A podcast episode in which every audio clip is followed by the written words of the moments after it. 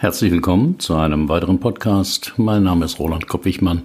Ich bin Führungskräftetrainer und Coach in Heidelberg. Das Thema heute, mein Geburtstag feiere ich schon lange nicht mehr, sagte der Klient. Tolle Location hast du hier, alle Wetter, sagte der Mann, nachdem er sich in den Sessel hatte fallen lassen. Nach einer Schrecksekunde antwortete ich, ich wüsste nicht, dass wir beim Du sind. Ach, sieh das nicht so eng. Ich duze alle Leute. Ist in der Musikbranche so üblich. Aber ich gehöre nicht zur Musikbranche und bitte Sie beim Sie zu bleiben. Der neue Klient, Tom L., in meinem Drei-Stunden-Coaching war an die 50 Jahre alt, Studiomusiker und hatte seine Lederjacke neben den Sessel auf den Boden geworfen. Ich spürte einen leichten Ärger und fand das ein wichtiges Zeichen, weil es mir selten nach einer Minute mit einem fremden Menschen so geht. Und, und Ihre Jacke können Sie gerne an der Garderobe aufhängen, warf ich ein. Von meiner Lederjacke trenne ich mich nie. Die liegt sogar nachts neben meinem Bett, war seine Erklärung. Aber ich merke schon, du bist ein ganz ordentlicher. Meine Geduldsgrenze war erreicht, und ich forderte ihn nochmal auf, mich nicht zu duzen. Okay, okay, also nur per Sie. Wie heißt es doch? Der Klügere gibt nach. Der Klügere? Eher der Schwächere, gab ich zurück. Da blitzten seine Augen angriffslustig. Ich, der Schwächere? Wie meinst du? Äh, wie meinen Sie das? Na, dies ist meine Praxis. Sie sind Ihr Gast und ich habe das Hausrecht. Man kann nicht nicht kommunizieren. Das ist das bekannte erste Axiom von Paul Watzlawick über Kommunikation. Man kann nicht nicht kommunizieren, denn jede Kommunikation, nicht nur die mit Worten, ist Verhalten. Und genauso wie man sich nicht nicht verhalten kann, kann man nicht nicht kommunizieren. Normalerweise verwickle ich mich nicht mit Klienten zu Beginn eines Coachings in solche Machtkämpfe. Dass sich das hier so mit Tom L. entwickelte, nahm ich als einen ersten Hinweis auf ein mögliches Lebensthema. Ich empfand den Duzversuch des Klienten und seine Rechtfertigung dazu als distanzlos und überlegte, was dahinter stecken könnte. Das fünfte Axiom von Watzlawick lautet, Kommunikation ist symmetrisch oder komplementär. Damit ist gemeint, dass Beziehungen zwischen Partnern entweder auf Gleichheit oder auf Unterschiedlichkeit basieren. Verläuft die Kommunikation symmetrisch, so sind die beiden Parteien gleich stark. Sie streben nach Gleichheit und Verringerung von Unterschieden. Sie spiegeln sich praktisch. Sind die Abläufe dagegen komplementär, gibt es immer einen überlegenen und einen unterlegenen Partner. Die Partner ergänzen sich in ihrem Verhalten. Doch was kommunizierte mir der Klient mit seinem Auftritt? Und was verriet mir meine Reaktion auf ihn über sein Lebensthema? Distanzlosigkeit als ein Ablehnen von Grenzen. Es kommt selten vor in meiner Coaching-Praxis, aber wenn es passiert, ist es deswegen umso eindrücklicher. Ein Klient macht sich im Wartezimmer, das auch als private Kaffeeküche dient, ungefragt ein Getränk. Ein Klient bringt seinen Hund mit und geht wie selbstverständlich davon aus, dass der Hund während der Sitzung im Wartezimmer bleiben kann. Der ist ganz brav, Mitten in einer Beratungsstunde klingelt es, trotz des Schilds nicht stören, Platz eine mir unbekannte Frau in meinen Praxisraum, um zu fragen, wann meine Sprechzeiten wären. Sie hätte ein dringendes Problem. Aber auch in anderen Kontexten lässt sich distanzloses Verhalten beobachten. Zum Beispiel bei unpassendem Anreden. Wie geht's denn meinem Schätzelein heute? erkundigt sich der ältere Mann bei der Praktikantin. Ungefragtes Einmischen. So funktioniert das nie, meinte die Kollegin, die dem Kollegen über, den, über die Schulter auf den Monitor schaut. Lästereien, unsittliche Berührungen usw. So gehören zu distanzlosem Verhalten. Aufdringliches Betteln durch Anfassen, Einreden, Verfolgen, in den Weg stellen, in der Fußgängerzone. Manspreading, eine bestimmte Art des breitbeinigen Sitzens in öffentlichen Verkehrsmitteln, vor allem von Männern. Aber auch das Shebagging, Frauen, die in der U-Bahn mehrere Sitze im Bus mit ihren Beinen oder Taschen belegen. Distanzlosigkeit kann man natürlich auch als Gedankenlosigkeit, mangelnde Höflichkeit, Rücksichtslosigkeit verstehen. Doch wenn man es genauer betrachtet, steckt mehr dahinter. Viele Grenzen sind ja nicht sichtbar. Wie viel Platz man in der U-Bahn einnehmen darf, wie weit man seine Füße ausstrecken darf, wie viele Gepäckstücke man unterbringen darf, wie laut die Musik aus den Kopfhörern dringen darf All das ist nirgends genau geregelt, weil das auch nicht praktikabel wäre. Es braucht dazu die Tugend der Rücksichtnahme, des sich Einfühlens in den anderen und manchmal das höfliche Nachfragen. Stört es Sie, wenn ich mein Paket hier abstelle? Doch was geht den Menschen vor, die sich distanzlos benehmen? Distanzloses Verhalten ist eine Machtdemonstration. Dabei geht es immer um Aggression. Das merkt man schon daran, dass der Betroffene meist irritiert, genervt oder wütend reagiert, wohingegen der Distanzlose sich dessen gar nicht bewusst ist und überrascht ist, wenn man ihn darauf anspricht. Das passiv-aggressive Moment darin wird aber deutlich, weil der Distanzlose auf sein Verhalten angesprochen nicht zurückweicht, betroffen reagiert oder sich gar entschuldigt. Meist reagiert er verständnislos, unterstellt einem mangelnden Humor oder übertriebenen Ordnungssinn oder versucht einem Schuldgefühle einzureden. Distanzlose Menschen nehmen sich Rechte heraus, die ihnen nicht zustehen, von denen sie aber glauben, dass sie darüber verfügen. Sie stellen unangemessene Forderungen und versuchen auch bei Widerstand diese mit Charme, Überredungskunst oder Androhung von Konsequenzen durchzusetzen. Sie dringen in ihr, ihre private Sphäre ein durch Telefonate, allzu neugierige Fragen oder Beobachtungen ihres häuslichen Umfelds. Distanzlosigkeit kann man auch als Versuch sehen, auf keinen Fall der Unterlegene zu sein. Wer zum ersten Mal in meine Praxis zum Coaching kommt, ist meistens etwas aufgeregt, weil ihn beschäftigt, wie ist der Coach? Wie wird er mich empfangen? Was wird er mich fragen? Was werde ich über mich herausfinden? Wird es überhaupt gut werden? Er hat also wenig Kontrolle über die Situation, muss vertrauen, dass ich ihn gut behandle. Diese Unterlegenheit vermeidet der Distanzlose, indem er versucht, den anderen zu überwältigen. Wenn ich dir ganz nahe komme, hast du wenig Spielraum, kannst dich nicht bewegen und mir gefährlich werden. Diese Podcast-Folge wird gesponsert von Blinkist. Blinkist ist eine App, mit der Sie mehr als 3000 Sachbücher in jeweils nur 15 Minuten lesen und anhören können. Ganz einfach auf Ihrem Smartphone. Auf Blinkist gibt es Ratgeber, zeitlose Klassiker oder viel diskutierte Bestseller aus mehr als 25 Kategorien, wie zum Beispiel Produktivität, Psychologie, Wissenschaft und persönliche Entwicklung. Und zwar auf Deutsch und Englisch. Mit Blinkist sind Sie immer gut informiert, denn jeden Monat kommen ca. 40 15-minütige Titel hinzu.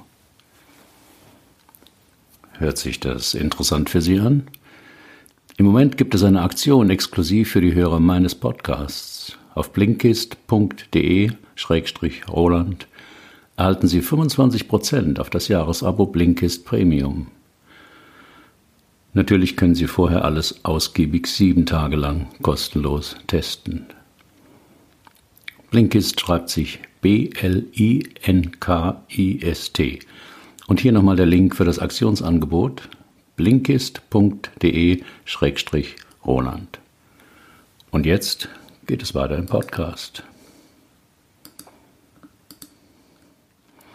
Warum jemand seinen Geburtstag nicht feiert. Im Vorbereitungsbogen erwähnten Sie, dass Sie Schwierigkeiten im Job haben. Was meinen Sie damit? Das finden jedenfalls meine Partnerin und auch die Leute, mit denen ich arbeite, antwortete Tom L. Ich bin Studiomusiker, arbeite als Schlagzeuger für unterschiedliche Projekte.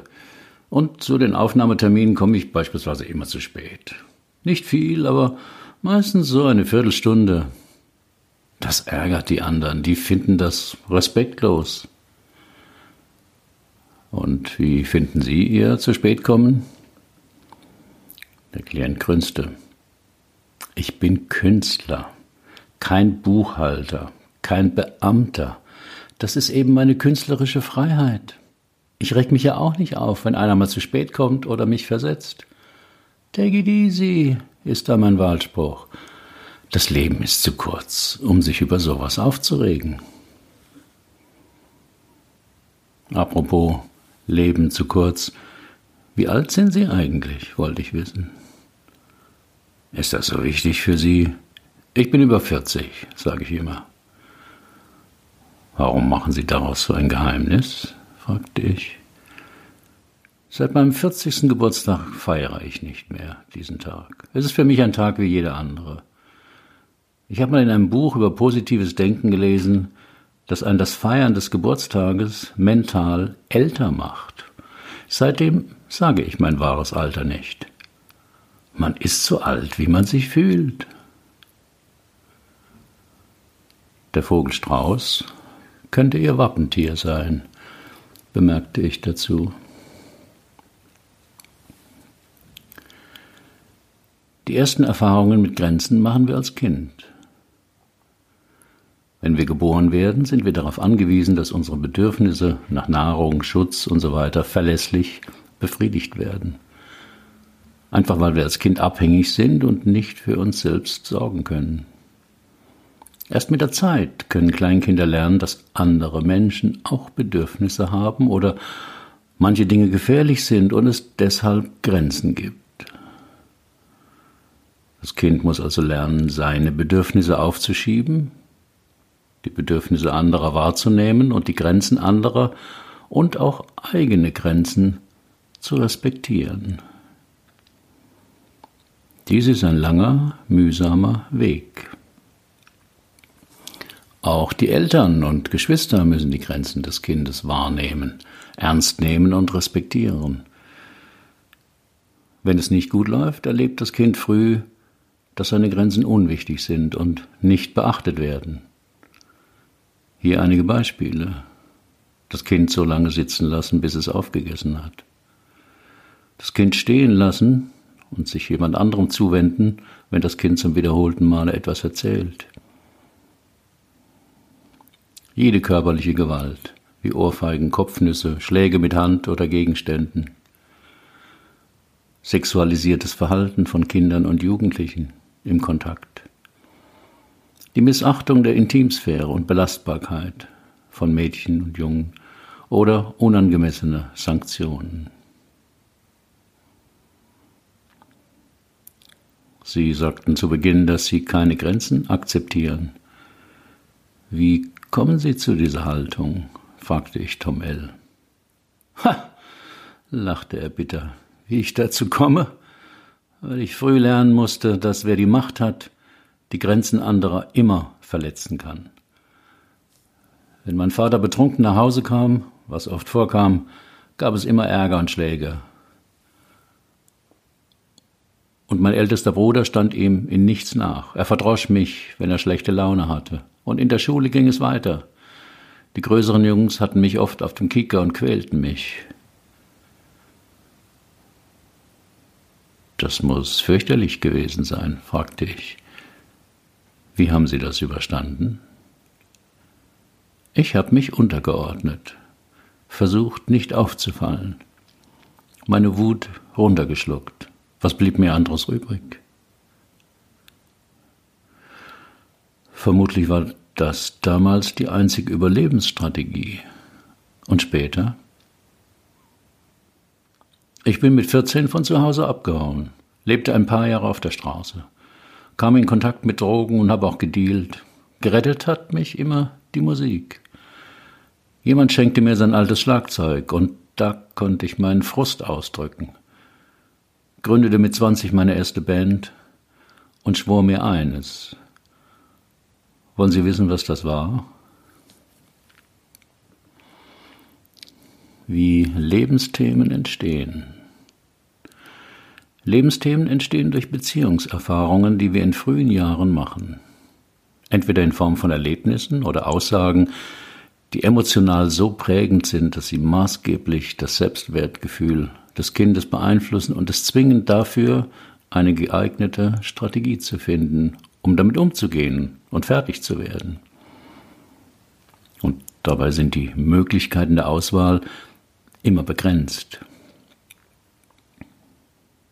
Wer wie mein Kind, wer wie mein Klient früh erlebt hat, dass seine Grenzen nicht wahrgenommen oder respektiert werden, hat nur wenige Alternativen. Er kann versuchen, die Situation zu verlassen. Er kann sich unterordnen, gehorchen, sich unterwerfen. Er kann versuchen, selbst kräftig und mächtig zu werden, sodass andere Respekt vor ihm bekommen. Er kann Beziehungen, in denen er sich abhängig fühlt, vermeiden. Die letzte Strategie hatte Tom L. gewählt. Ich glaube, ich weiß, was Sie sich als junger Mann geschworen haben, versuchte ich seine Frage zu beantworten. Aber der Klient kam mir zuvor. Ich habe mir geschworen, dass mir niemand mehr sagt, was ich tun oder lassen soll, dass mir niemand mehr zu nahe kommt, dass mir nichts und niemand eine Grenze setzen kann. Noch nicht mal der Kalender sagte ich. Hä? Naja, der Kalender erinnert Sie jedes Jahr daran, dass Sie wieder eine Altersgrenze erreicht haben. Aber Sie versuchen ihn auszutricksen, indem Sie Ihren Geburtstag nicht feiern. Sie können aber auch aus fast allem ein Problem machen, stöhnte der Klient. Wirksames Coaching muss unter die Haut gehen. Da die Erfahrungen, die zu einem Lebensthema geführt haben, in der Regel vergessen oder verdrängt wurden, ist es nicht so leicht, diese zu identifizieren. Mit Nachdenken oder im Gespräch mit Freunden kommt man nicht darauf. Unbewusste Inhalte entziehen sich der rationalen Analyse. Deswegen ist es in einem wirksamen Coaching entscheidend, dass der Klient den Ursprung seines Verhaltens emotional erkennt. Dazu braucht es im Coaching, wie ich es anwende und in meiner Fortbildung lehre, zwei Elemente. Erstens die Achtsamkeit des Klienten. Unser Alltagsbewusstsein ist kein wirksames Mittel, um tiefere Ebenen unseres Selbst zu erfahren und zu verändern. Denn unser Alltagsbewusstsein nutzt gerade diese tiefen Schichten für seine gewohnheitsmäßige Selbstorganisation. Deshalb stehen wir beim Ringen um Veränderung oft an dem Punkt, dass wir das Problem mit dem Verstand durchaus gut erkennen, aber die Lösungsversuche funktionieren nicht. An dieser Stelle hilft uns innere Achtsamkeit. Das zweite Element, ein Experiment, das den inneren Konflikt für den Klienten erlebbar macht. Über sich selbst und seine Themen nur zu sprechen, hat Grenzen. Oft ist das Fühlen und Erleben entscheidender. Es ist spannend und viele Grundmechanismen offenbaren sich wie von selbst, wenn wir uns auf die Erfahrung einlassen, das Erlebte genau zu untersuchen und mit dem Gesamtsystem der Psyche in Beziehung zu setzen. Deshalb arbeite ich mit positiven Sätzen. Das sind keine Affirmationen. bei denen der Klient seine unmittelbaren inneren Reaktionen, also Körperempfindungen, Gefühle, Gedanken, bei sich beobachtet. Solche Sätze, die ich dem Klienten als Experiment gebe, sind zum Beispiel, du musst nicht immer alles alleine machen. Dein Leben gehört dir. Du musst nichts mehr beweisen. Es ist in Ordnung, Nein zu sagen. Wendet man den richtigen Satz an, der den inneren Konflikt trifft, erlebt der Klient oft seinen inneren Widerstand ganz direkt. Er wird vielleicht verächtlich oder traurig, erlebt eine Enge im Hals oder einen abwehrenden Gedanken. Schön wär's. Durch diese Vorgehensweise kann der Klient unmittelbar und vor allem emotional, nicht durch Nachdenken, seinen inneren Konflikt erkennen. Es wurde Zeit, dies auch bei Tom L. anzuwenden, und ich sagte zu ihm, nachdem er die Augen geschlossen hatte und achtsam geworden war, ich bitte Sie mal den Satz zu sagen, ich befreunde mich mit Grenzen. Willst du mich verarschen? war die prompte Reaktion des Klienten. Ich wertete die heftige Reaktion als Zeichen, dass wir den richtigen Punkt getroffen hatten und blieb sachlich.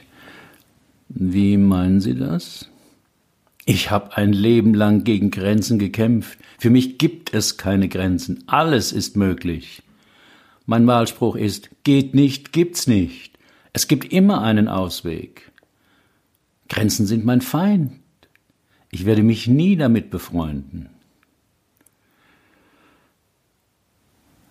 Tom L. hatte sich in Rage geredet, so sehr hatte ihn dieser eine Satz verstört.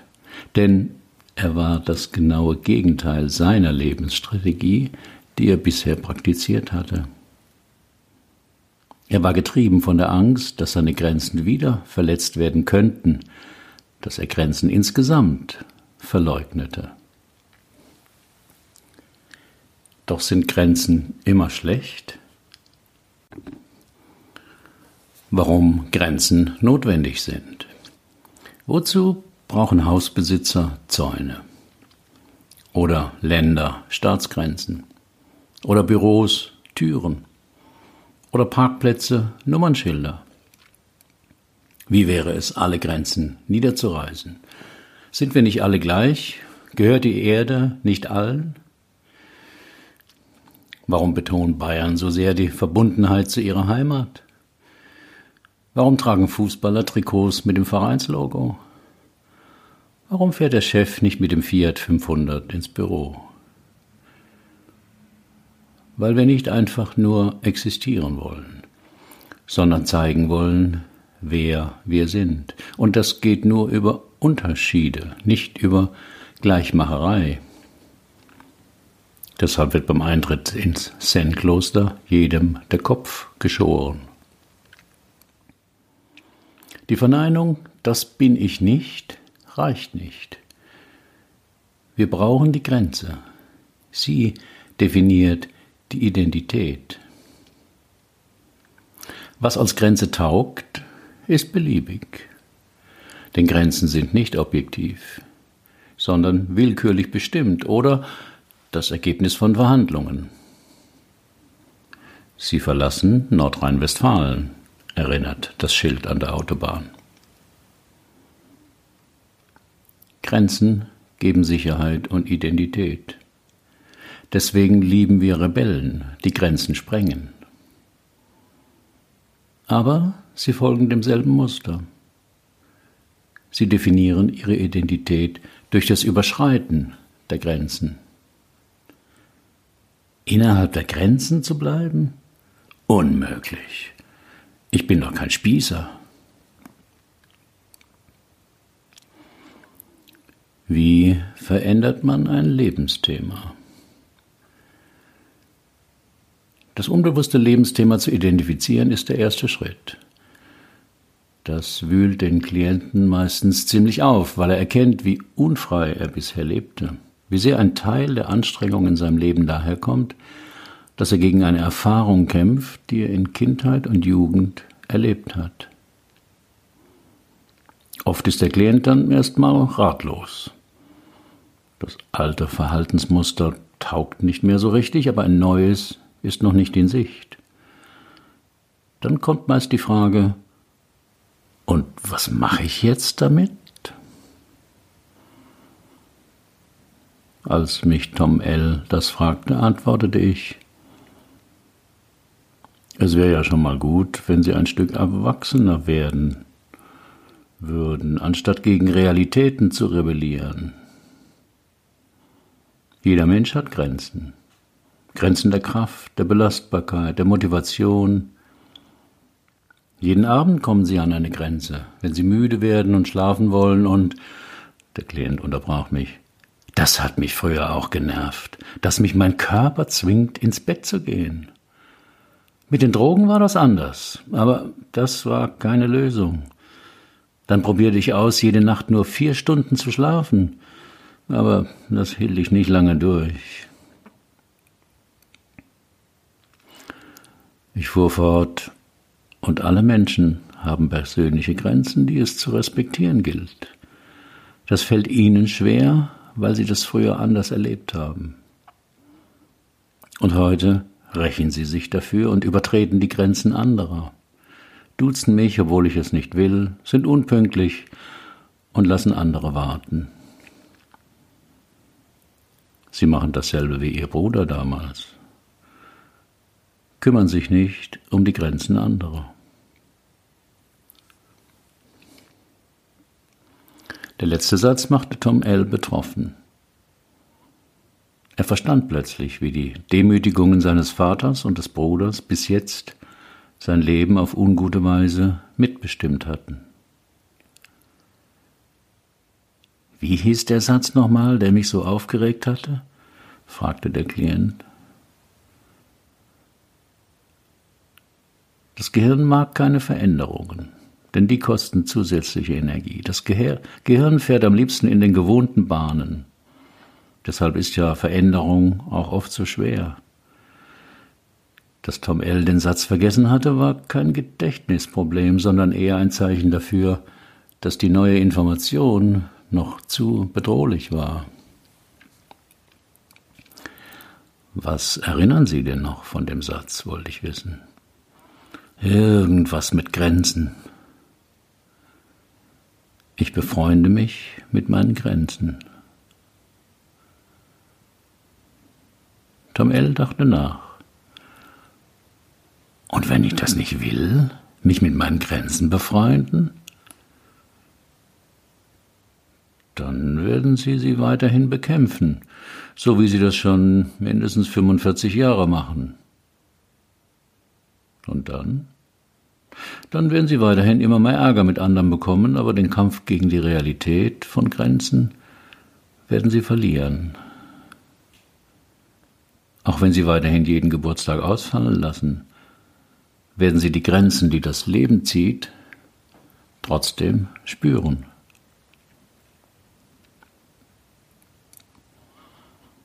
Nach einem Dreivierteljahr bekam ich eine Postkarte von Tom L. Nach der Sitzung wäre er in ein depressives Loch gefallen, weil er erkannte, wie schlecht er andere und sich selbst behandelt hatte. Dann habe er beschlossen, etwas zu ändern und begann pünktlicher zu werden.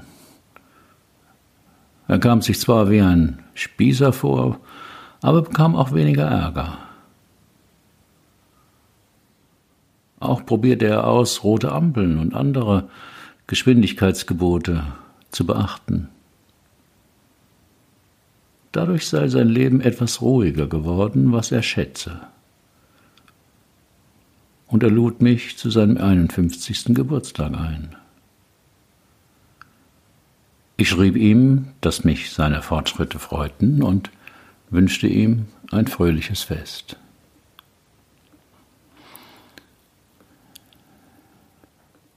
Weitere Fallgeschichten finden Sie auf meinem Blog. Alle Fallgeschichten sind real, aber so verfremdet, dass ein Rückschluss auf meine Klienten nicht möglich ist und die Vertraulichkeit gewahrt bleibt.